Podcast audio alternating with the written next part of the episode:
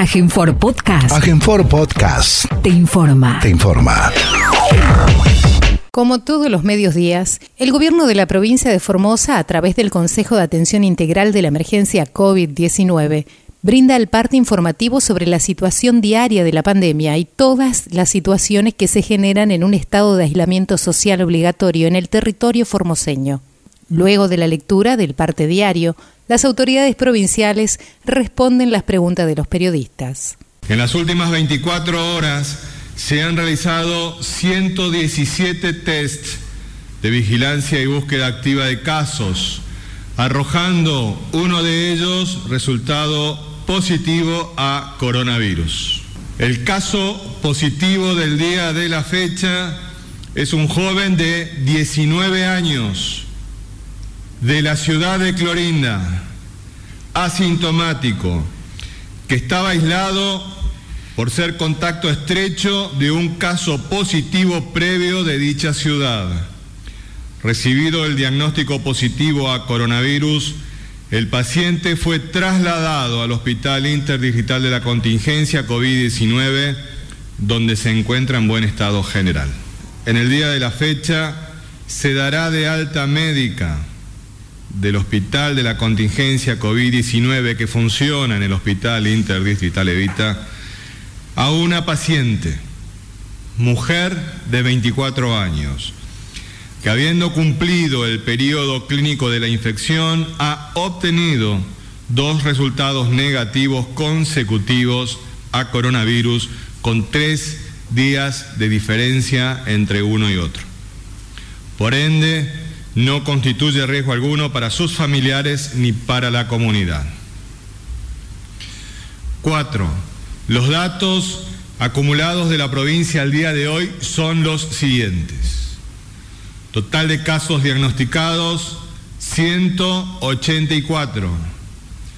Total de casos recuperados, 139.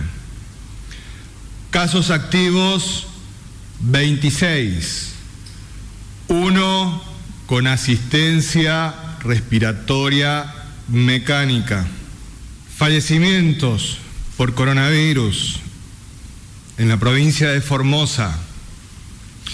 Hasta el día de hoy, cero. Casos en tránsito con egreso de la provincia, 19.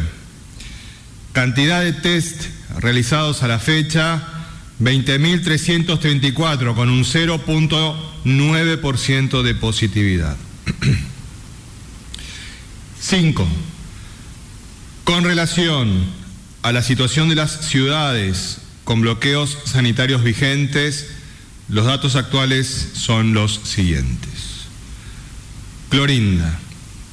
Casos diagnosticados 47.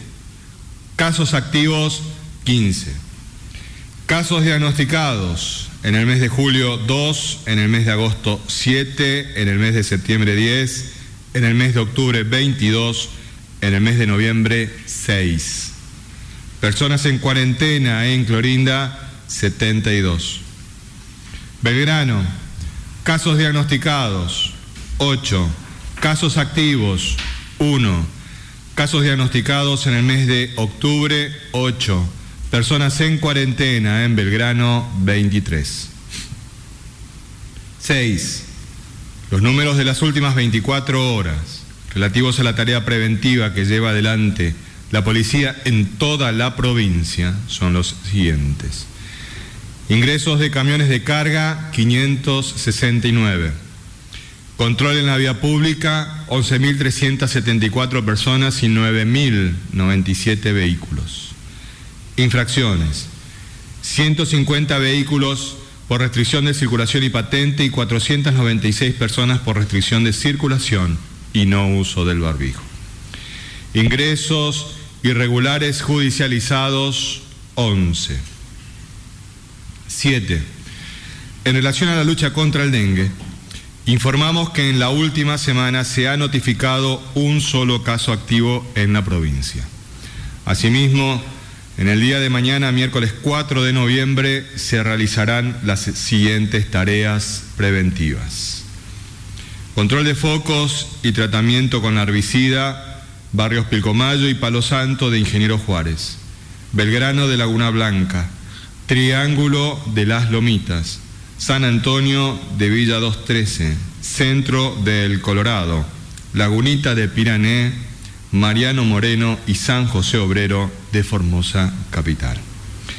Descacharrizado, barrios Federación, Quebrachito, Timbó 1 y 2 y Juan Manuel de Rosas, esto en conjunto con el municipio capitalino, y barrio Mariano Moreno en conjunto con Vialidad Provincial. 8. Con provincianos. Este es el sexto día consecutivo en que se reportan casos positivos a coronavirus en nuestra provincia. Son 13 casos nuevos en la última semana, de los cuales 8 corresponden a la ciudad de Clorinda. Esto habla a las claras de la situación de riesgo en la que nos encontramos y que requiere mayor responsabilidad y cuidado por parte de todos y cada uno de nosotros. No olvidemos que el COVID-19 es una enfermedad grave, que aún transitándola de manera asintomática puede dejar secuelas de por vida sin importar la edad o el sexo del paciente. Y su tasa de letalidad indica que de cada 150 argentinos con COVID-19 han fallecido cuatro por producto de la infección.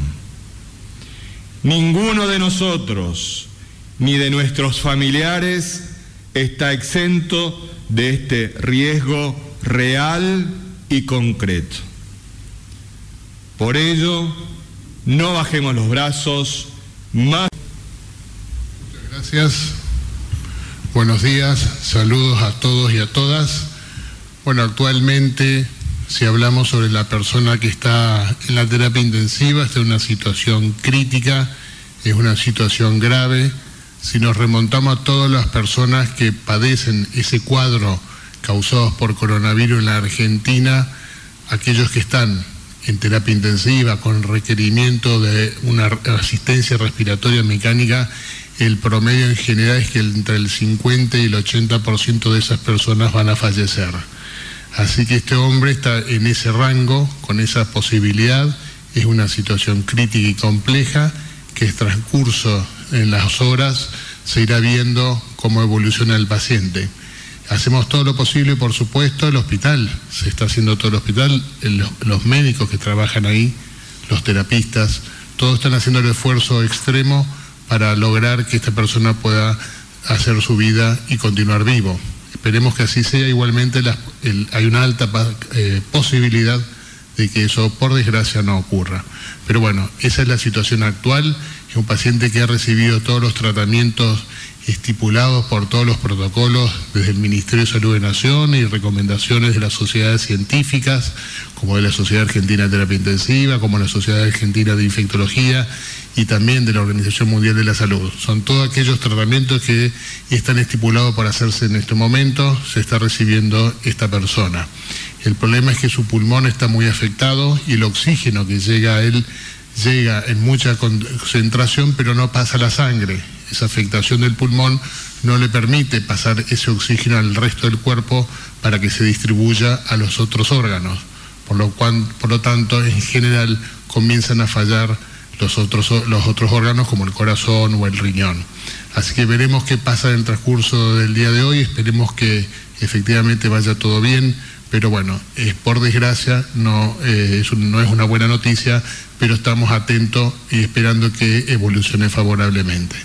El resto de las personas, algunas con síntomas leves, algunas dos que aún tienen un cuadro de neumonía, pero no requieren respirador y no requieren oxígeno sí tienen un cuadro de neumonía, pero están evolucionando relativamente bien.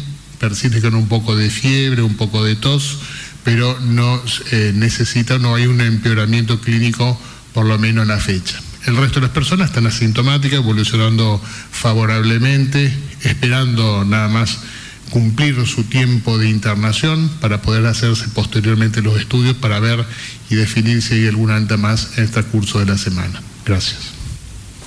buen día para, para todos.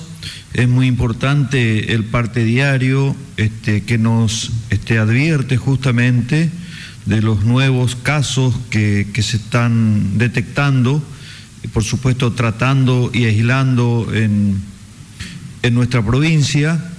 Es importante también el comentario del doctor Vivolini acerca de la gravedad de, este, de esta enfermedad cuando este, le toca a un paciente que tiene eh, enfermedades previas o de determinada edad, en donde realmente se transforma en una enfermedad grave, mientras que en otras personas pasa prácticamente desapercibido. Dentro de este contexto, lo que pasa también en el mundo, es muy importante este, para que los formoseños estemos en estado de alerta. Estar en estado de alerta no significa tener miedo, como pretenden algunos hacernos, este, o pretenden algunos a la sociedad este, decir que nosotros queremos meter miedo, no, no queremos meter miedo, queremos estar alerta, que es muy diferente, porque la alerta significa reconocer el peligro y estar preparados en forma individual y comunitaria para defender la vida, para defender la salud. Y así vemos que en el mundo hoy tenemos 46 millones 937 mil infectados por esta enfermedad. Ya superamos el millón de muertos en el mundo, tenemos un millón 207 mil muertos totales en el mundo. Vemos como un laboratorio como AstraZeneca, que junto con la Universidad de Oxford está preparando una vacuna que ya está en fase 3 y que según ellos estaría disponible para el, finalizando el primer trimestre del año que viene, es decir, el invierno europeo lo van a pasar sin la vacuna, dice que el invierno europeo será horroroso. Así que imagínense el panorama mundial. En los Estados Unidos, el presidente de los Estados Unidos insinuó que echará al médico Anthony Fauci luego de las elecciones de este martes, en medio de una creciente desavenencia con el máximo epidemiólogo del gobierno, justo cuando el país enfrenta un alarmante pico de coronavirus. En el Reino Unido, su primer ministro, que junto con el presidente de los Estados Unidos, defensores en absoluto de, de y anticuarentena, advirtió hoy que las muertes por coronavirus durante el invierno podrían ser el doble de las ocurridas en la primera ola de la pandemia, por lo que no hay otra alternativa que tomar más medidas. En ese sentido, dijo que el gobierno se vio obligado a imponer cuatro semanas de estrictas restricciones para controlar los casos de aumento en todo el país. Irán, otro país alejado de, de, Europa, pero también registró un récord de muerte por coronavirus. En Italia se estudiaba nuevas y duras restricciones por el rebrote de coronavirus de inminente instrumentación que incluirán la implantación de un toque de queda nocturno, cierre, de centros comerciales los fines de semana y educación a distancia a la secundaria. En Alemania, ya una cuarentena comenzó a regir con un cierre de restaurantes, bares, cines y otros lugares de recreación durante un mes para tratar de aplanar un rápido incremento de la curva de contagio de coronavirus. En Francia, el Consejo Científico que asesora al gobierno francés alertó que la segunda ola de coronavirus en Europa no será la última y predijo que seguirán nuevos episodios sucesivos durante el final del invierno boreal y la primavera. Mientras tanto, en la Argentina tenemos ya 1.180.000 infectados, 31.223 muertes. En Formosa los números ya se acaba de dar en este, en este parte, pero tenemos que decir que en nuestra provincia no tenemos circulación viral comunitaria es decir, el virus no está circulando en la población. Sí tenemos algunos casos que han sido detectados, controlados, tratados, bloqueados. Pero esta no circulación viral comunitaria en la provincia de Formosa no es el fruto de, que Formosa tenga un clima especial, es el resultado de la verdadera trinchera sanitaria que se ha puesto en nuestras fronteras, en nuestros límites con otras provincias, que es el ingreso ordenado y controlado, que es el sistema que eligió la provincia justamente como defensa y tratamiento preventivo contra esta enfermedad y que tan buenos resultados nos ha, dado hasta ahora. Esto nos ha permitido, al contrario de lo que pasa en muchísimos países del mundo, del primer mundo y también de, otros lugares, tener actividades recreativas que se han abierto y que hoy los formoseños estamos disfrutando, se han habilitado la pesca de costa, se han habilitado los paseos familiares, las actividades en la, en la, costanera los fines de semana, este, se han abierto los también, por ejemplo, los gimnasios terapéuticos tan importantes para las enfermedades, personas que poseen enfermedades congénitas o adquiridas que requieren hacer ese tipo de ejercicios. En fin, todo este tipo de actividades recreativas, como son las aperturas también de los restaurantes y bares, que si bien son una reapertura y fuente de ingresos para las personas que trabajan en esa actividad, son también actividades recreativas para las familias que concurren a esos lugares tan importantes para conservar la salud mental, disminuir el nivel de, ansiedad de la población. Esto en Formosa es posible, porque tenemos esa trinchera sanitaria, que es el ingreso ordenado y restringido, que se, lo estamos este, administrando desde la provincia de Formosa. Recordemos que esto es posible gracias a un modelo también político de nuestro gobernador que permite que tengamos un sistema de seguridad con una, una policía totalmente adiestrada, este, que conoce el modelo formoseño actúa en consecuencia y realmente hace un control permanente de nuestros límites, de nuestra frontera, un sistema sanitario consolidado, no a partir de esta pandemia, sino de muchos años de trabajo, y nos permite tener realmente un sistema de salud de excelencia. En fin, todos los actores que están trabajando para lograr este objetivo de mantener este tipo de situación en la provincia de Formosa y que alertamos a la población que muchos sectores este, de nuestra sociedad, ya sean profesionales médicos, inclusive la justicia, intentan romper este sistema que tanta satisfacción nos está dando a los formoseños. Llamamos nuevamente a la reflexión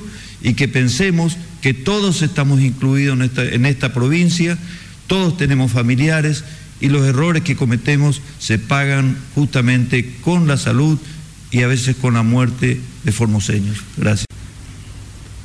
Buenos días, Alejandro Richard para el R8 Radio Nacional Formosa y el R20 Radio Nacional Las Lomitas. La consulta para el doctor Vivolini porque la secretaria de Acceso a la Salud, Carla Bisotti, estuvo enviando a las provincias algunos instructivos para que se vaya pensando en lo que es una planificación de vacunación. Estamos hablando de la vacuna, la Sputnik, que está ya en una fase 3. Si nos podía confirmar la recepción y hablar un poco de la vacuna. Gracias. ¿Qué, qué tal? Sí, en, realidad se está llevando a cabo una planificación ante la eventualidad que aparezca alguna vacuna en particular, puede ser la Sputnik o pudiese ser esa más otra o u otra, eso se está viendo, pero lo que uno se tiene que hacer ahora, lo que se está haciendo actualmente es ir planificando. No esperar que aparezca la vacuna para después ver cómo se la aplica o cómo se la implementa. Por lo tanto, se está haciendo, se está llevando a cabo ya la anticipación de la planificación de la, su distribución, su almacenamiento, se va a planificar a quién aplicarla, etcétera. Todo eso se está llevando a cabo. Igualmente, no es que algo nuevo, radical, que hay que cambiar una planificación ya previamente en otros eventos similar como fue al principio de la pandemia que se fue llevó a cabo la vacunación masiva para la gripe, si, si se recordarán que tuvimos que hacer salida por eh, casa por casa, se hizo una serie de planificación para poder vacunar a todas las personas con la antigripal. Bueno, algo similar de la misma situación, obviamente se va a ir viendo si va a ser domicilio por domicilio, cómo pero eso vamos a ir viendo, falta todavía, hay que esperar primero, pero se está planificando. Eso con respecto a la planificación, eso es lo que eh, la doctora Carla Bisotti junto con el resto de las personas, con los responsables de inmunizaciones, se está llevando a cabo. Eso es la planificación. Después con respecto a la vacuna, sí, efectivamente se estuvo viendo lo de la vacuna que es la vacuna de origen ruso. Eh, fue adquirida eh, para como anticipación, digamos. Todavía está en la fase 3, hay que terminar esa fase tiene que completarse. Los primeros eh, datos que se está aportando son datos bastante buenos, tiene una buena respuesta inmunológica, o sea que hay una buena respuesta a la vacuna.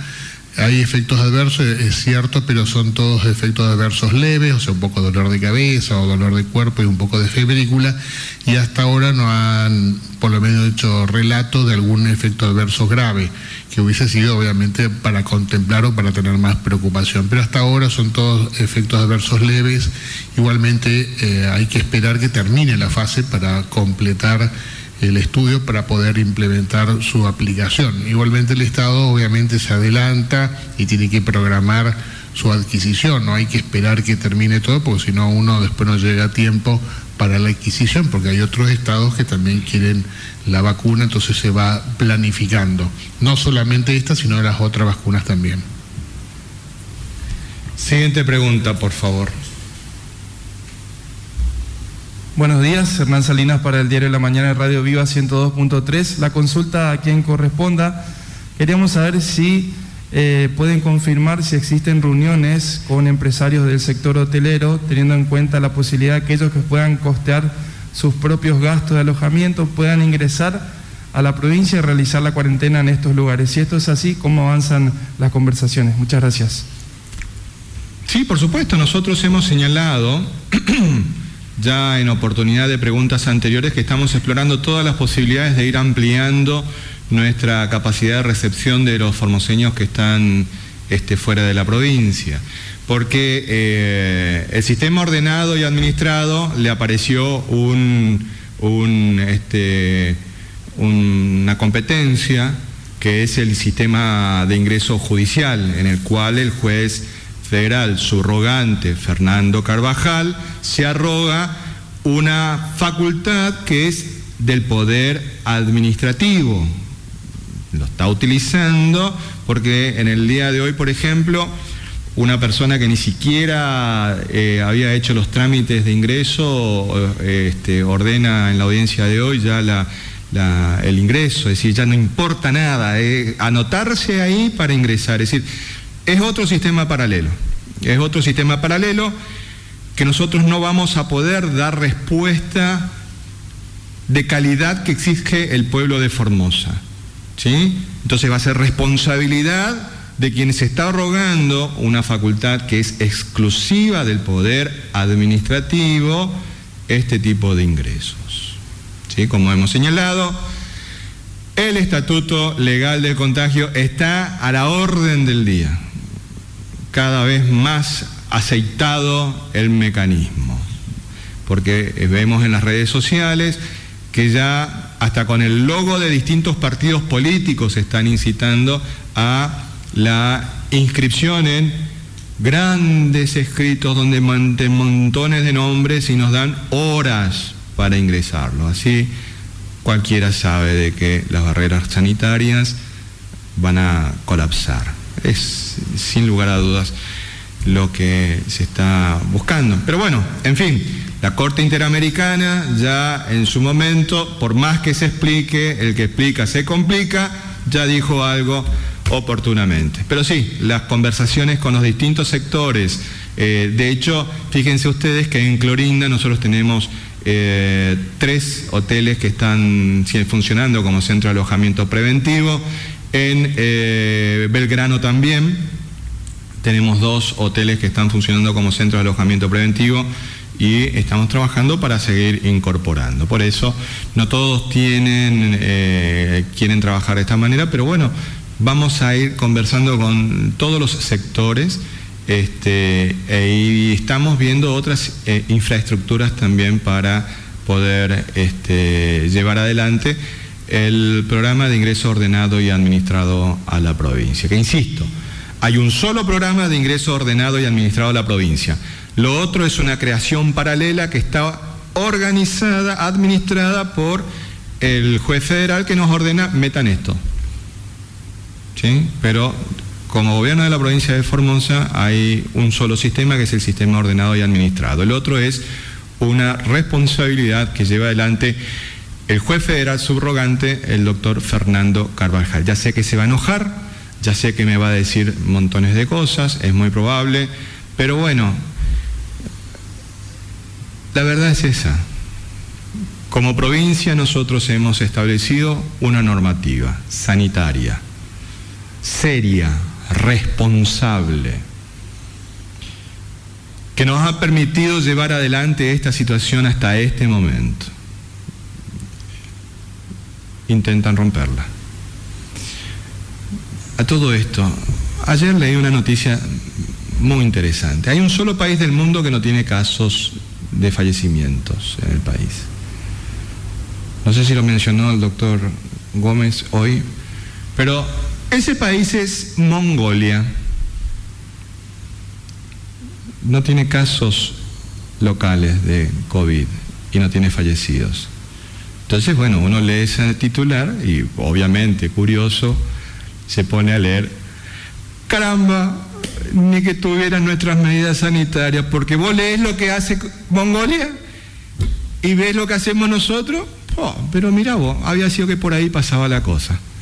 Sin embargo, tenemos aquellos que son cultores del estatuto legal del contagio que intentan demostrarnos científicamente que estamos equivocados. Y en el país, con un país donde cada 150 argentinos mueren cuatro, infectados, ¿no? Cada 150 argentinos infectados de COVID mueren cuatro.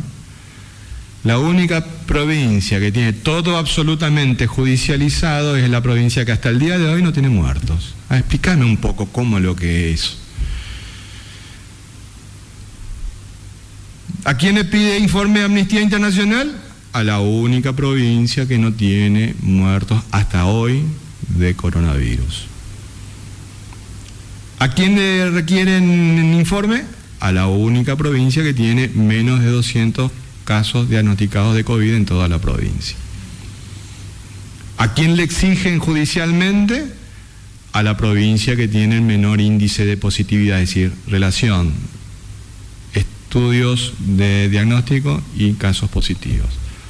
Entonces es el mundo del revés, como dijimos el otro día. Siguiente pregunta, por favor. ¿Qué tal? Buenos días, Javier Ruiz para Radio Formosa 88.1.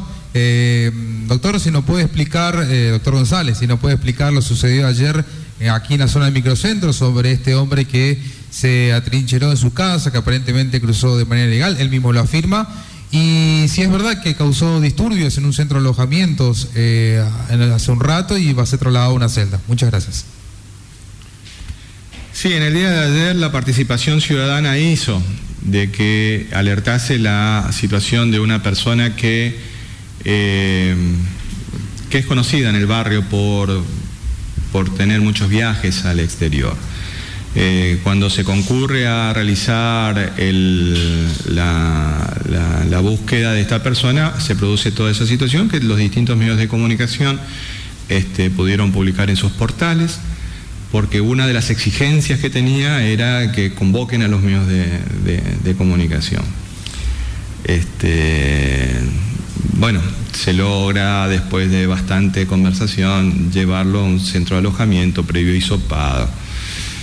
Eh, una vez que está en el centro de alojamiento, otro caso de ingreso irregular también, bueno, este sí sin inconvenientes, se lo eh, realiza el hisopado y se lo lleva al mismo centro de alojamiento. Ustedes recordarán de que nuestros centros de alojamiento pueden permanecer abiertos para recibir personas por 48 horas. Y no quiso, no quiso compartir el lugar, un lugar amplio, espacioso para muchas personas, no él quería estar solo y eso provocó su reacción. En el marco de esa reacción que él lleva adelante, rompe cama, rompe esto, golpea personal policial, es decir, eh, estaba un poquito nervioso parece. Una vez que logra calmarse la situación, eh, se lo lleva a, eh, a, la comisaría de Tatané, porque evidentemente necesita eh, tener tranquilidad y bueno, la comisaría de Tatané tenía una, un lugar vacío para que pueda permanecer allí y ahí está. Esperamos los resultados de, de su estudio de PCR. Pero bueno, eso es un, en síntesis lo que, lo que aconteció en el día de ayer y hoy a la madrugada. Siguiente pregunta, por favor. Muy buenos días, doctores. Nathaniel Cáceres del Grupo de Medios TV Hoy, CNN Radio en Formosa. Eh, consultar acerca de un dato publicado en el reporte diario vespertino número 442 del Ministerio de Salud de la Nación, eh, en donde se eh, indicaba que una de las 54 mujeres fallecidas en ese reporte era residente de la provincia de Formosa. Quisiéramos saber si se rectificó, se ratificó esa información. La tratamos de chequear, pero no está funcionando la página ahora. Muchas gracias. Doctor Vigolini, por favor. Sí, eh, se habló ya con el de la jef, los responsables de epidemiología de Nación, se habló sobre la, dicha situación, van a hacer lo, lo, necesario, obviamente, para cambiar. Una persona que falleció en otra localidad, lo que pasa que todos los positivos se cargan en base al DNI, la dirección, el domicilio que figura en el DNI, no donde está viviendo realmente. Por lo tanto, esa persona había estado viviendo en otro lugar, pero tenía el DNI de Formosa, por lo tanto se cargó a Formosa. Igualmente eso se va a cambiar como en otras circunstancias, en otros momentos también se, eh, ha ocurrido cuando los diagnósticos nos acreditan en nosotros y después se cambian. Así que eso está en vías de hacer el cambio.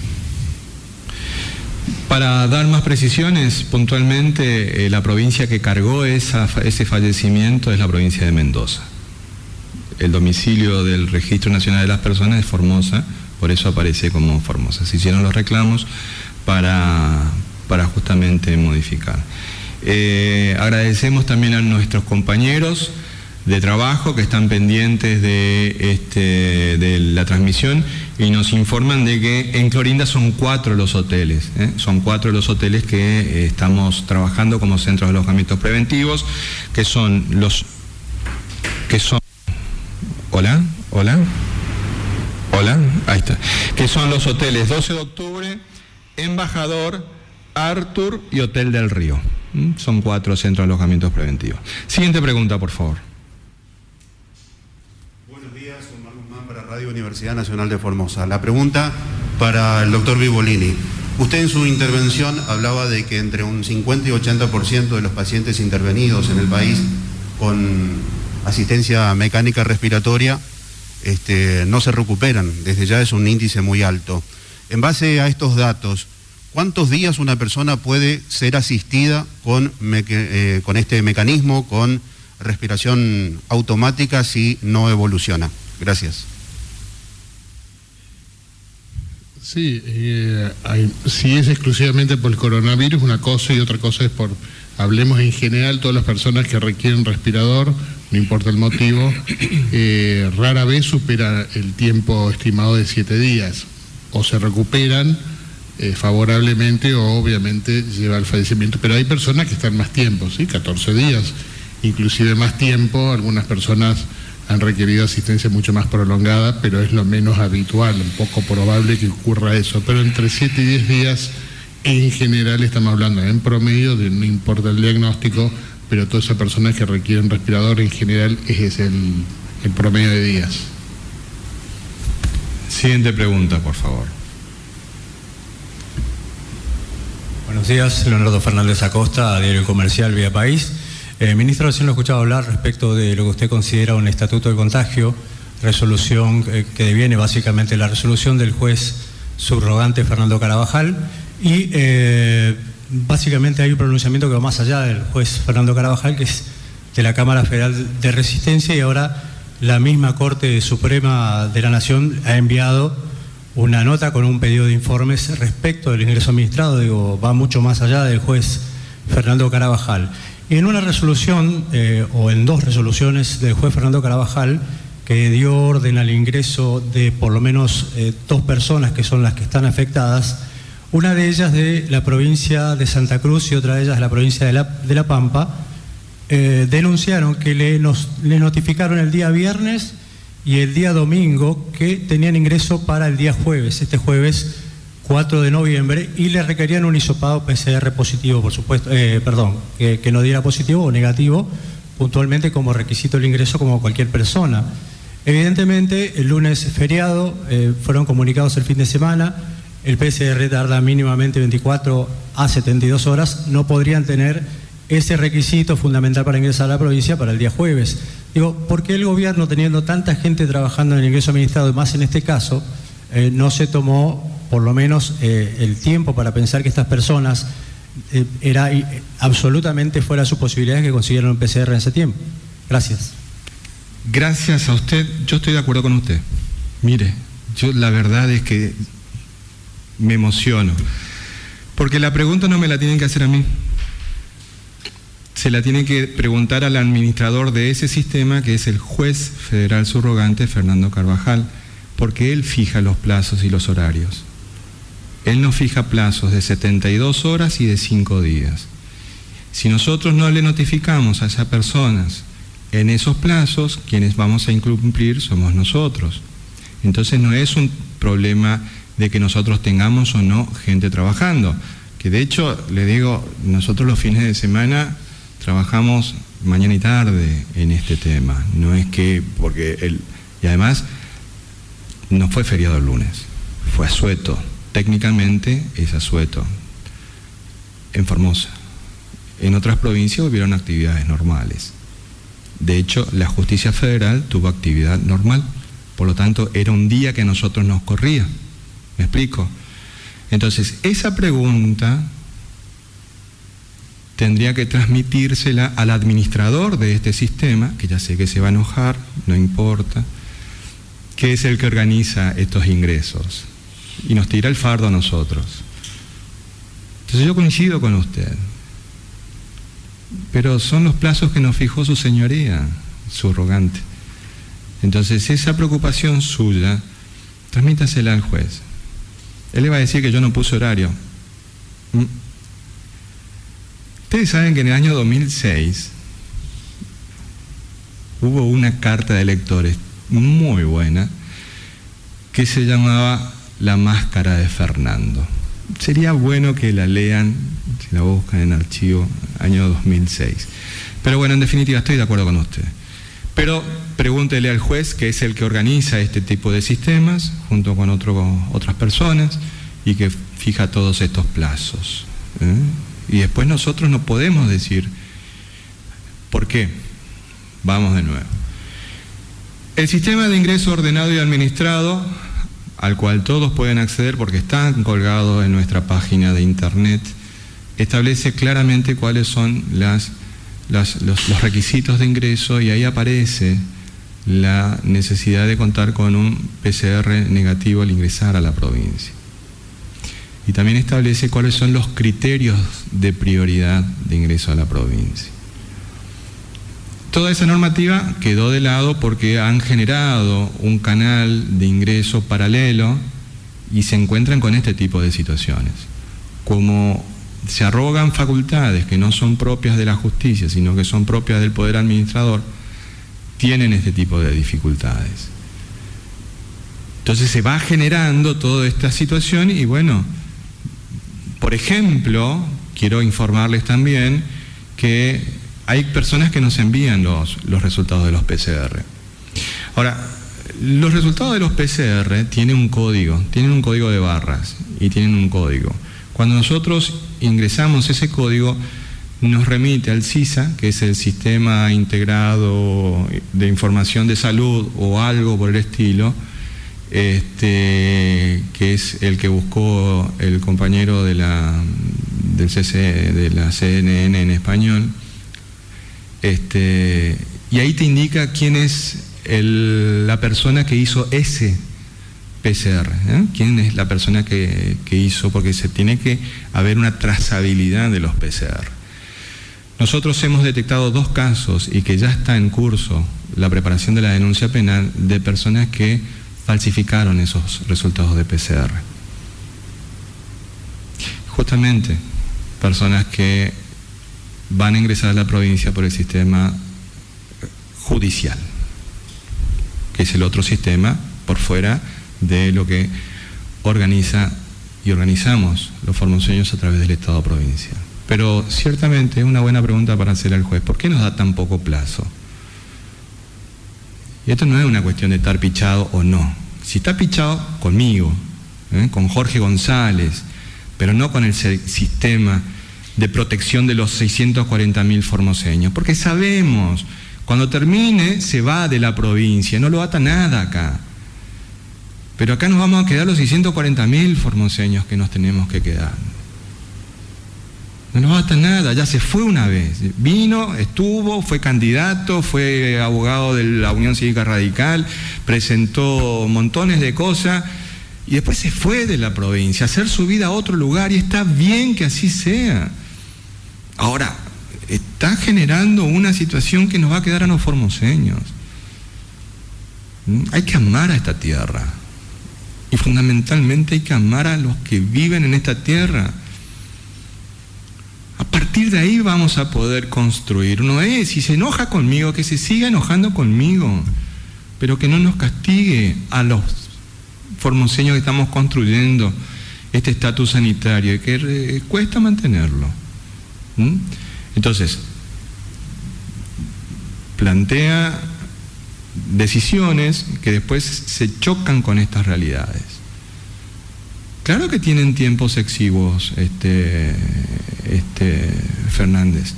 Claro que tienen, usted lo señaló muy bien, muy claramente, pero no es culpa nuestra, es la orden judicial. Es la orden, pero fíjese, hasta usted está planteando la incesatez de la orden judicial. Porque nos planteó a nosotros que tendríamos que poner más gente a trabajar. En realidad tenemos mucha gente laburando en este tema y convengamos de que es insensato establecer plazos tan exiguos para eh, este tipo de ingresos, porque la misma gente tiene dificultades en conseguir el PCR. Pero si nosotros no hacemos esto, caemos en desobediencia judicial. Y ahí estamos. ¿Por qué pasa esto? Porque un poder que tiene bien establecido constitucionalmente cuál es su actividad, ingresa de lleno a la actividad que es propia y exclusiva de otro poder. Es lo que decíamos. Dicen que cuando la política entra a la justicia, la justicia sale por la ventana. Pero cuando la justicia entra a la política sanitaria, la salud salta por el techo. Ahí estamos. Pero bueno, en fin. Siguiente pregunta, por favor. Muy buenos días a todos. José Villarruel de Canal 11 para el Noticiero 11. En este caso para el doctor Vivolini. Eh, doctor, ¿cuál es la proyección de, cantidad de casos que podría llegar a haber en la ciudad de Clorinda teniendo en cuenta eh, la situación epidemiológica que maneja esa ciudad? ¿Existe algún tipo de proyección? Muchas gracias. Sí, obviamente primero que ya sabemos y estamos convencidos que la circulación viral existe por los últimos casos que hemos obtenido eh, más que nada obtenido algunas situaciones al azar, personas que debían concurrir por, por visita de, de personas que estaban con necesidad de salud o acompañamiento de otras personas que tenían que hacer un tratamiento, o en estos casos de la última señora que consultó espontáneamente al hospital porque se sentía mal y una señora que no tenía antecedentes de algún viaje ni los familiares aparentemente. O sea que la circulación viral está en, en ahí. En general, estimar exactamente cuánta población es difícil porque en la Argentina todavía no, sabemos exactamente. Hay estimaciones que de una positiva hay siete que no tienen diagnóstico. Si uno eh, saca esa información, que es lo que más o menos se cree en la Argentina que puede ser eso, entre siete o diez personas sobre una, bueno, hay que sacar ese dato y multiplicarlo por siete o por diez de las personas que eh, probablemente porque esto es estimativo, hayan o tengan la infección actualmente.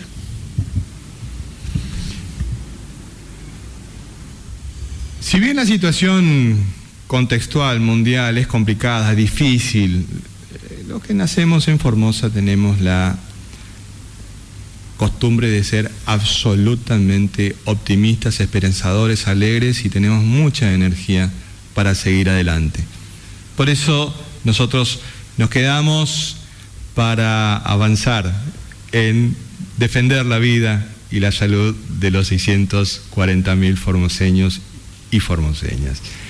Entonces, miramos con mucha alegría de qué manera nuestros estudiantes secundarios están volviendo.